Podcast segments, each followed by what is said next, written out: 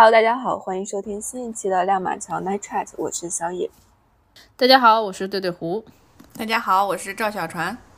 今天我们想要讨论一个近期比较热议的话题，就是呃，一个非常知名的呃金融公司，它的一位交易员的妻子，在一个非常知名的 App 上，就是抛出了一个收入证明，大概是一个月薪八万两千五百块钱。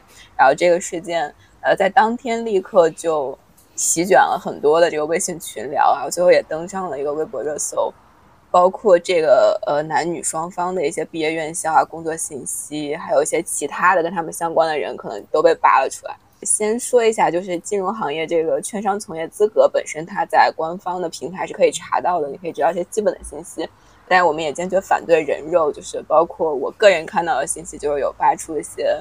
男方前女友这些妈呀关的这种 对人群的这种信息，我们还是不要波及无辜，我们只是就事论事来讨论这个月薪八万对普通人的这样的一个冲击吧。其实互联网和金融行业在当今社会还是相对比较高薪的一个职业，当然其实有很多隐性的一些行业，就我们可能不知道，但是在一些细分领域，他们可能也很挣钱。那我们今天就不在这里讨论。但是这两个行业，其实，在前几年就是更在风口浪尖的时候，其实很多就是年薪百万、千万的，其实没有引发社会这么大的一个讨论的热潮。所以你们觉得这次新闻就在这样的一个时点，为什么就是突然有那么多人站出来对这个事件发表了很多的看法，或者其中可能有很多负面的声音呢？就其实我算了一下，它的综合年均收入大概就是九十九万。也就可以理解为年薪百万了。就为什么这样的一个收入水平，大家又觉得就这么的不满意呢？就对自己不满意，不是对别人不满意。可能现在大环境比较艰难吧。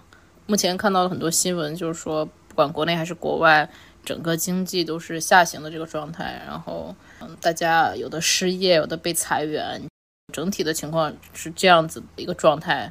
那你突然发现，哎，怎么有人跟自己的生活？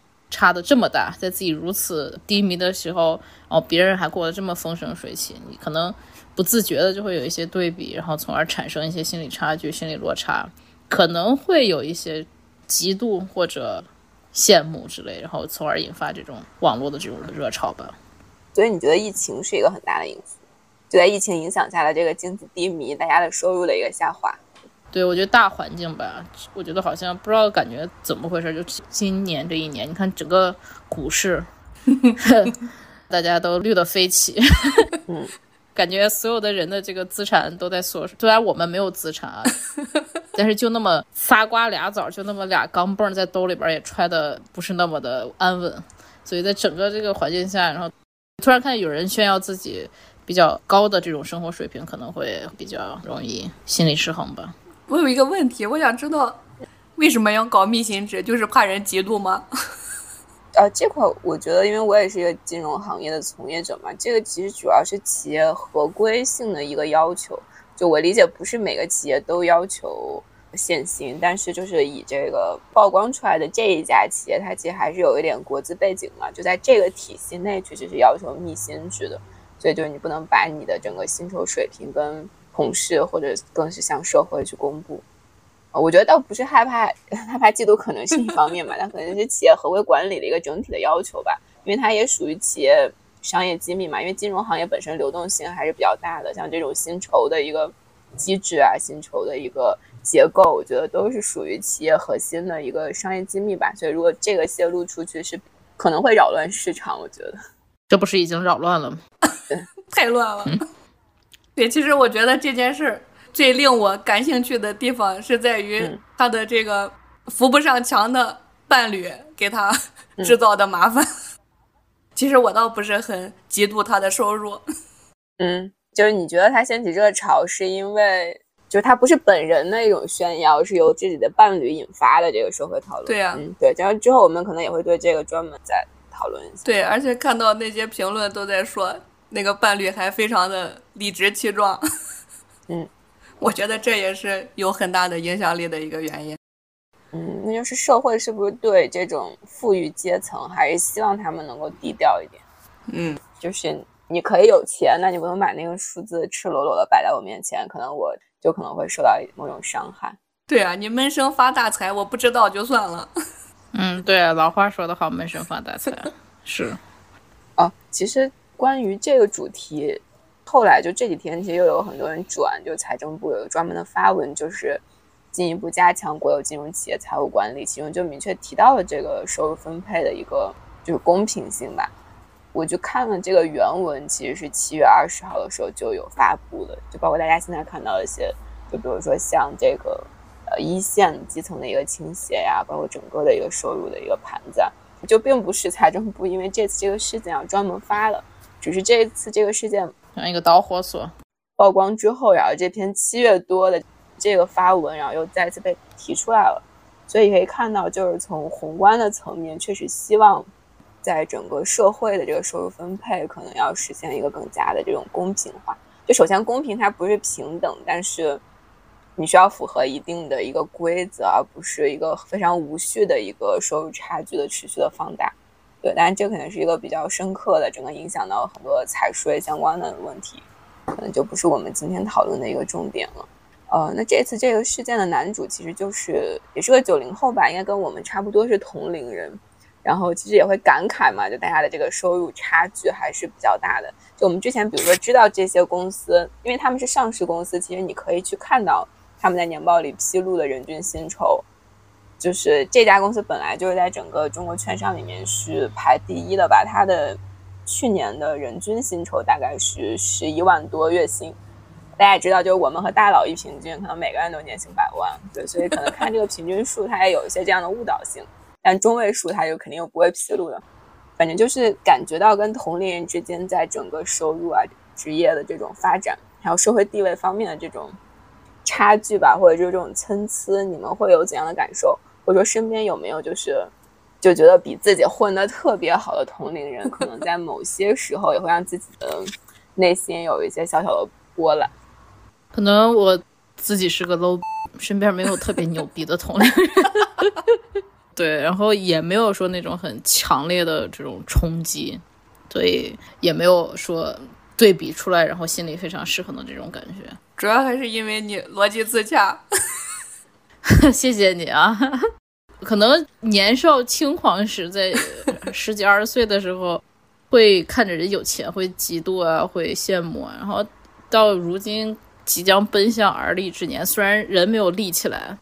但是好像确实在心态上会比之前更平和了，就是你看到的别的人的人生，看到的世界更大之后，你的这个接受程度会越来越高，然后你对于任何人的任何可能好像都有比较高的这种包容度吧。就我感觉我现在可能也不知道是好还是坏，就是感觉有点麻木对这种对这种事情，包括八万多的这个事情，我都其实没有很密切的跟踪。我只是说，呃，有看到有这么个新闻，看到是这个女朋友把还是还是老婆把这个男的给坑了，怎么地？刚新婚，呃，具体我都没有看，我只是看到了就这个薪资的这个问题，然后有看到这个后续的衍生的报道，说要什么限薪啊之类的。就是可能我再加上就不光是这个行业吧，还有别的行业，就这两年就感觉各种各样的这种高收入层出不穷。我觉得好像就已经见怪不怪，有没有可能是因为咱们学的生物食品根本就没有这种机会呢？你已经接受了现实，你可以做一个网红，可能。对，我觉得我们专业是没有，所以就没有这种对比吧。我觉得小野可以讲讲，因为你算是相关从业人员，然后你身边的这种大佬啊，或者。同行啊，什么会比较多？就我和小船，我们属于穷人中的穷人，就大家就不用菜鸡互啄，你知道吗？就也不用菜鸡互相对比了。嗯，对。但我觉得就是像金融或者 IT，其实他们的这个，嗯，你要算每小时时薪的话，其实它倒是一个挺公允的机制。就虽然大家很羡慕很多投行的 banker，觉得年薪几百万，特别做成一个大 deal，可能就是一笔奖金，可能就上百万。但他们付出的这个脑力劳动，还有这个时间成本，确实可能不是你朝九晚五在某一些企事业单位就能实现的。所以我觉得，嗯，按性价比来说，也许有的朋友的朝九晚五的工作可能比他们是更高价值的。因为其实长期的高强度工作啊，对这个身体啊，就是还有心灵方面造成的一些压迫和折磨，我觉得也是有。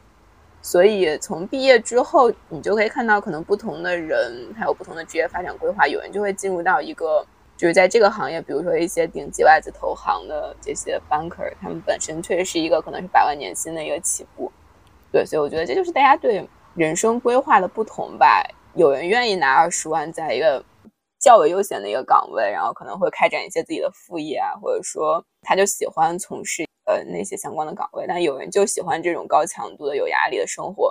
我觉得大家不一定非要用物质回报的多少来衡量，就并不是每个人进入投行就纯粹是为了赚钱。就我觉得有的人的性格非常 aggressive，然后非常喜欢与人打交道，他们确实很适合那个岗位。但有的人就是你在这些方面不匹配的，所以我觉得职业和个人的选择它就是非常双向的。所以这些大家选择到适合自己的职业就好。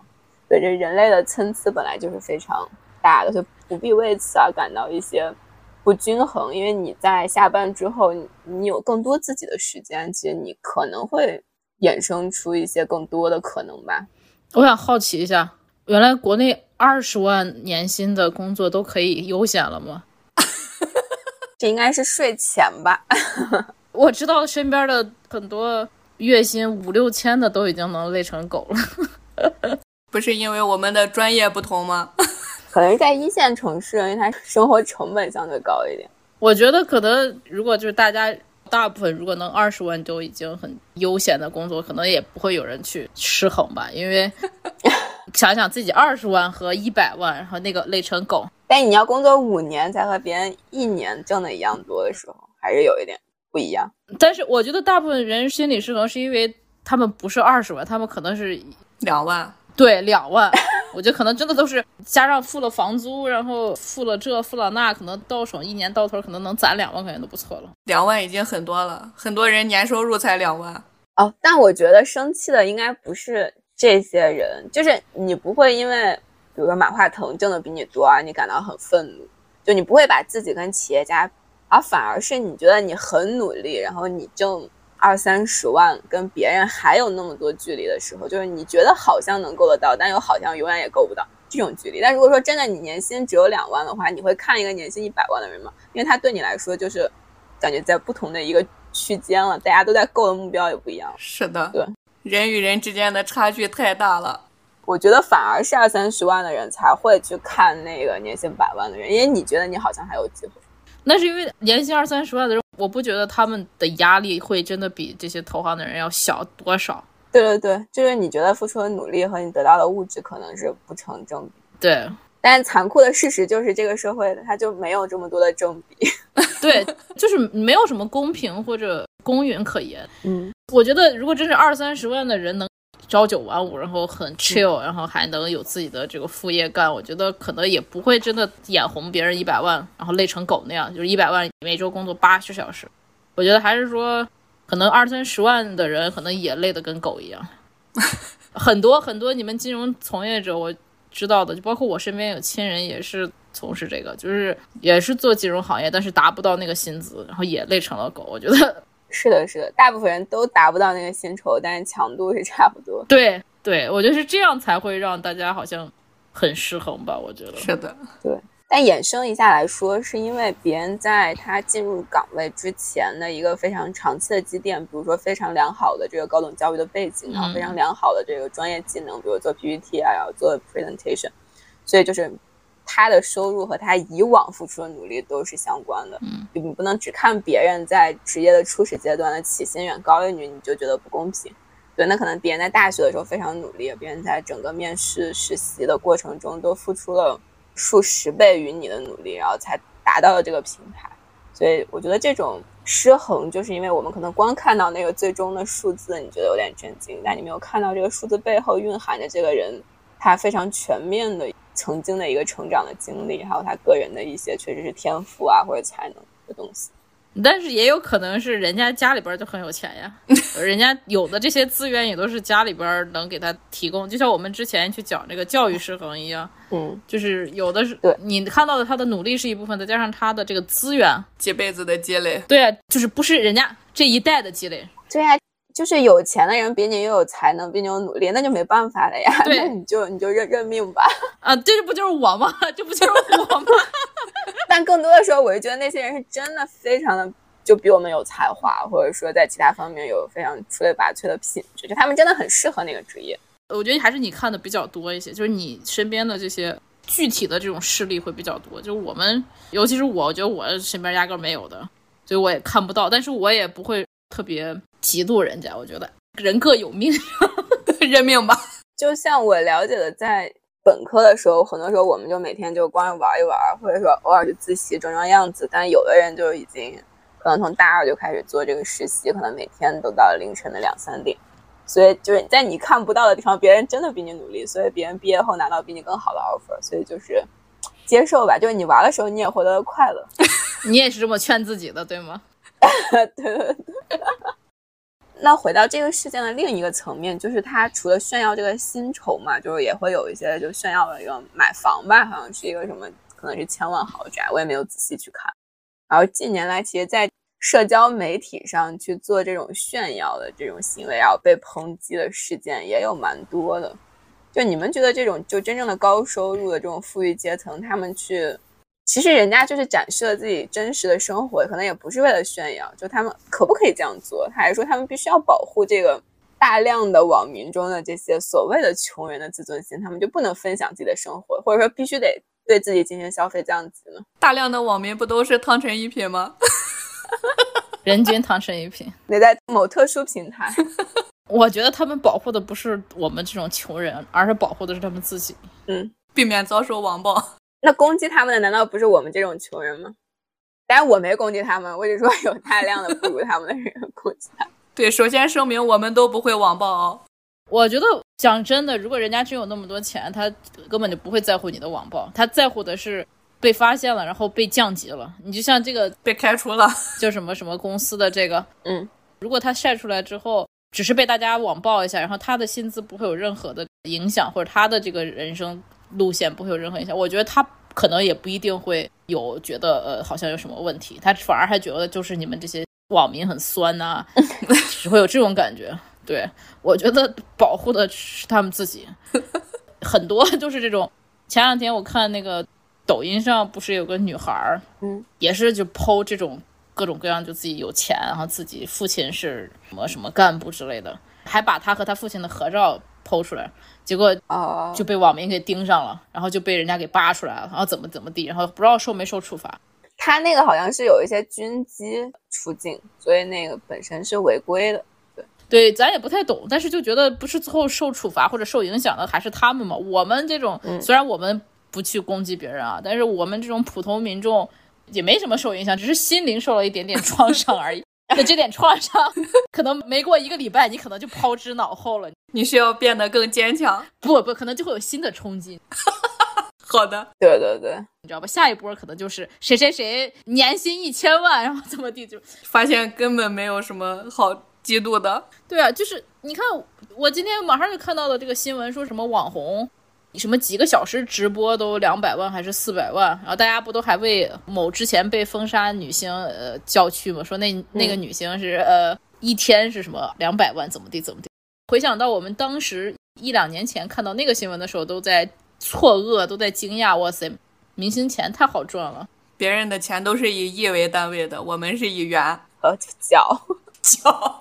对啊，人家动不动就上折多少亿，都是。日薪二百零八万，你知道？结果你看两年后的今天，嗯，这都是不是日薪？这都是几个小时开了场直播。我们年薪离二百零八万还有很长的路要走，所以对啊，那个冲击，那个人倒下了，然后你看有新的网红又站了起来，报了新的价钱，来不及接受冲击。对呀，所以我真是觉得保护的，我觉得更应该是他们自己吧。嗯，就像小船刚说，我们。叫什么？老人有言，就是闷声发大财，是就是有钱你你自己悄咪的，所以就是不要违反这些规定嘛。他只是分享一下日常生活，对，就是你一个正常的 vlog 里面出现，就你住的豪宅，或者你吃很好的餐厅，或者你背一个爱马仕包包，我觉得没有人因为这个就会去抨击你。但如果说你违背了嗯一些。企业的合规要求，比如说你你展示的一些不该展示的这种商业机密啊，或者说其他的一些东西，然后用这个来给自己的炫富去加成。比如说你之前有那个大 G 进故宫，这种就类似的吧，它可能就这种可能就是违反了一些社会普遍的认知，或者说某一个机构它的管理方面的一些要求，然后会引发这个热议，可能会有一定的反噬。对，但也可能人家也完全没事儿，对，大家就觉得心操多了。对呀，我就觉得，哎，不用在乎我们穷人，你你们接着来吧，尽情自保。让我们刚好看一下，就是这个看一下花花世界，这个遥远的世界。我觉得就尽情自爆吧。你要真是不符合规定，就自然会有人来收你。是的，如果你不愿意这么保护自己的话，对，不用在意我们这些 酸民穷人。对，比如你没有合规纳税，或者说你的收入本身确实是不合法的，那你确实可能是值得被查一查。嗯，那我们喜闻乐见。但如果你的收入、财富都是 OK 的，对，我就觉得，如果真的像你说的，就没有任何违规违法啊这种乱七八糟、不符合我们核心价值观的东西，和谐社会建设的要求，对，那你就肯定会有人找你找上门的。是的，那也不是我们操心的事儿。嗯，对。我们只是吃瓜，我们不产瓜。对，我们产不了，没有。呃，那这次这个事件，就刚才最开始我们也提到，它比较特殊的就是因为不是主人公的人自曝嘛，它其实是他的这个配偶在平台上的一个曝光，然后导致了这个一连串的这种连锁的反应，可能属于猪队友啊，但是我真不知道男主角自己心里怎么想的。所以有人认为，就是选择伴侣是人生非常重要的一个投资。那你们觉得，如果说自己现在在这个男主的位置上，然后被自己的亲人或者朋友，然后曝光了自己的这种其实是违反企业合规要求的一些东西，你们会怎么处理这样的一个很复杂的这个局面？我觉得不是一家人不进一家门，王八跟绿豆才能看对眼，你知道吗？有没有可能主角他确实不知道自己的伴侣是一个比如重度的这个 app 的用户呢？我我 那我觉得，那你这个人，那你就活该被坑吧，认命吧。你自己选伴侣，选结婚要陪你走完一段人生的这个伴侣，你都不慎重，你都不知道他在干什么，你都不知道他是一个什么样的人，那你被坑，你不是活该吗？我总觉得那女的能这么爱炫，与这个男的的努力是分不开的。他炫这个收入，可能也只是其中的一部分。他肯定之前也会炫这炫那吧，我没有关注过他，所以不知道。但是我觉得这个可能号被封了，也关注不了。就哦，是吗？号都被封，就性格就是这样。我觉得男的可能八成也多多少少有点这种愿意炫耀的这种，不然不匹配心态。对啊，不然这俩人咋能走一块儿呢？你就像 我们这都应该都不会找到这样。我记得咱们以前有一个同学，嗯，她有个男朋友，你们有没有印象？就小心他在收听节目哦。对，他就他之前有一个前男友。那男的就简直哇塞，吹的牛逼一个都没实现过，天天吹牛逼，吹牛逼，所以他跟咱那同学也就没有办法走到最后嘛。我就觉得这男的八成也这样，只不过没有想到这件事闹大了。如果事儿没闹大，他可能还觉得很开心，自己的女朋友被……我也这么觉得。如果不是因为他被处理了，他可能还觉得……嗯，对。啊但是好像我看的那个记录，就是这个是。就在小红书刚有点热度的时候，就有人就转发了他们这个男生的这个公司的一些群聊，就可能就是这种调侃嘛，就哎谁谁谁你收入还挺高的，还挣挺多的，类似这种吧。嗯，所以我觉得我们不会遭遇这样的事情，就是我觉得我们选伴侣就不会选成这样事儿的，就挨这么着。首先我们也不会月薪八万，哎，不好说，你别乱讲，万一以后我我有了。那我一定会帮你炫耀。对对对，在节目打个大 banner，某主播月薪八万。那我一定要先跟你俩划清界限，你知道吗？从此退出两把枪。就是假设你这个事件不一定是自己的伴侣，就可能是你的一个其他的亲朋说出来的。比如说你告诉你父母，然后比如说你爸喝酒喝多了，哎，不不就说出来了这种。不是，你可以吹牛逼。那你不要拿那么实锤的锤好不好？实打实的东西出来是吧？他好像直接是把那个 certificate 就就就是拿出来，这你连狡辩都没法狡辩啊！哦，对哦，他不但炫耀，他还提供了证据。对呀，白纸黑字的，哇塞！你说你这种吹牛逼的话，谁都能吹。哪怕我爸喝高，我姑娘日薪要两百万，吹牛逼的话往出去吹了，你都没有不用打草稿了。哪有这种哇塞？你把锤留给别人？那所以是不是说，从源头来说，就是我们控制好自己，不要把自己的这个一些东西，就是进行这种不要泄露。呃，对，我觉得我们不用担心，真的不用担心。我觉得我们的脑子应该不会，因为我们没有资产嘛。等我们到八万的时候再说，是吧？对对，我们这样吧，我们做个约定，谁有一天工资到八万，我们互相提醒一下，好吧？就是你不要 必须把那个流水发出来当月，可以码掉关键的信息，但必须把那个流水发出来。码掉的是码掉账户的信息嘛，避免别人给你借转账嘛。我们是不是操了太多不该操的心？说不定呢，有朝一日我们就有钱了呢，搞不好。但是如果说你们的伴侣确实做了这样的事，你们会选择立刻的跟他撇清关系？那哇塞，作为一个金牛，伤感情可以，不能伤钱，分分钟离婚，连你祖宗十八代我都要跟他离，划清界限。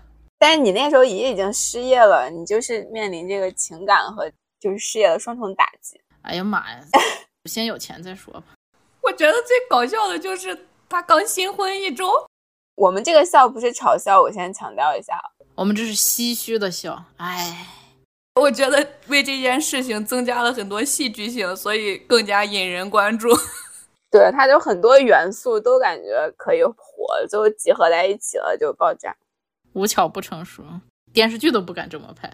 因为这次的这个男主他刚好在一个券商嘛，就是做这个股票的一个交易，就回到最开始。比如说，现在 A 股市场很差，然后股民都就被割韭菜了，然后说，嗯，你们这种交易员还能发出来这么多工资？对我觉得就是很多因素吧，可能都会推动这个事件走向一个不可预知的这种 高度。对啊，你看大家的账户都绿成啥了？赶紧卸载 APP 好吧，比自己脑袋还绿。所以就是他年薪百万，然后我们都是韭菜这种感觉。对，是呀。但我关注的最搞笑的是队友发挥失常，对他就是，就我其实觉得一个人自己把自己的收入说出来，就是其实就就还好吧。如果只是说出来啊，但是这种剖收入证明，那确实有点奇怪。给锤的，哇塞！不知道他的对象到底是出于什么目的，不懂。而且可能确实会波及一些其他的人，比如说给你开这个证明的 HR，因为他这个是为了。还房贷嘛，他有时候企业的这种 HR 可能就会略微的进行一些微妙的处理啊，要把你的这个收入基数进一步的提高啊，嗯，可能有一些这样的吧，所以你可能会影响到别人。就倒不说你真的挣得了一百万，还挣不了一百万，但是就是还是会有一些无望的这种人或者是事，然后因为你而产生更多的这种麻烦。所以我觉得整个事件都很魔幻现实，就我感觉很逻辑不同。就我觉得对于我来说能。到这个单位，然后能挣到这个手，即使没有到这个数字，但也不会差太多，就能有这个 level 的这个人，怎么能找到一个这样子的队友？我我就觉得非常逻辑不自洽。然后我所以觉得整个事件都很魔幻，就是电视剧都不敢这么拍。对呀，所以我很怀疑到底事情的开始是出于什么样的目的。其实，嗯，往这个这个什么，呃，就是你把什么事情老往坏处想，有一个词儿叫啥来着？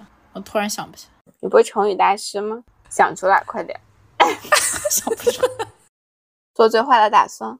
不是，就是哦，阴谋论。想起来，阴谋论，阴谋论。想起来，阴谋论。就是如果你要往阴谋论上想，我觉得会不会是本来就是想要去打击这一类的从业人员，然后去人为的嗯 create 了这件事。一个巧妙的剧情安排，对对，就如果你要往阴谋论上这样想，就是两颗无辜的棋子，呃，I don't know，妈呀，更阴暗了，不可说，对啊，不可说，不可说。好了，我们今天结束吧。OK，不升华了吗？你们升，这有什么好升华的？升不起来了。我就觉得还是看看我们往期的，不要跟别人比较。我们有做这一期节目吗？有很多期。很多期的结论都是不要和别人比嘛，以及认命吧，对，一起躺平摆烂认命吧，过于消极，过于消极。小明在百货公司，小黄在呃清华大学，我们都有光明的未来。对，是的，Yes，以及希望大家不要找到这种伴侣。你月薪五千八千的时候，你随便爱说不说，没人管你。你但凡可能收入比别人略微高一点。的时候还是应该保持低调吧，毕竟我们就像我们最开始说的，就是一个人付出的努力和他具备的才能和他换取的物质回报，他就都不是一个完全成正比的关系嘛。也有可能有的人运气就是很好。对，没必要炫耀自己，可能暂时在这个人生阶段比别人高的这种收入的一个水平，还是要往更长远的看。如果你忍不住炫耀的话，记得不要放出证据。对，就是嘴上说说就行，别人就当你吹牛。但是我觉得还是要克制，把一些很官方的东西就留在纸面上的，这个都叫做证据。对，我们不要在社交网络上留下太多的证据。我觉得这是保护自己、保护身边人的一种方式。你可以去拍摄一下你家的大 house，但不要晒出你家的房本。对对对，你可以说是租的嘛。我们这应该这期叫如何正确炫富是吗？可以。但会不会我们想太多，根本没有富可炫？我们只是帮别人出谋划策。我们是没有，但是我们是在指导富人怎么炫富啊。我们确实操的心有点多。对，这叫咸吃萝卜淡操心嘛。我们萝卜青菜吃的多，能有这份心可以操。是的，我们也是为了保护他们。如果他们都一个个倒下的话，我们在社交平台上能看到的这种我们向往的上流社会的这种就会更少。好呀，那我们这期关于这个月薪八万的这个热点事件的讨论就到这里，然后非常感谢大家的聆听，我们下期再见，拜拜，拜拜，拜拜。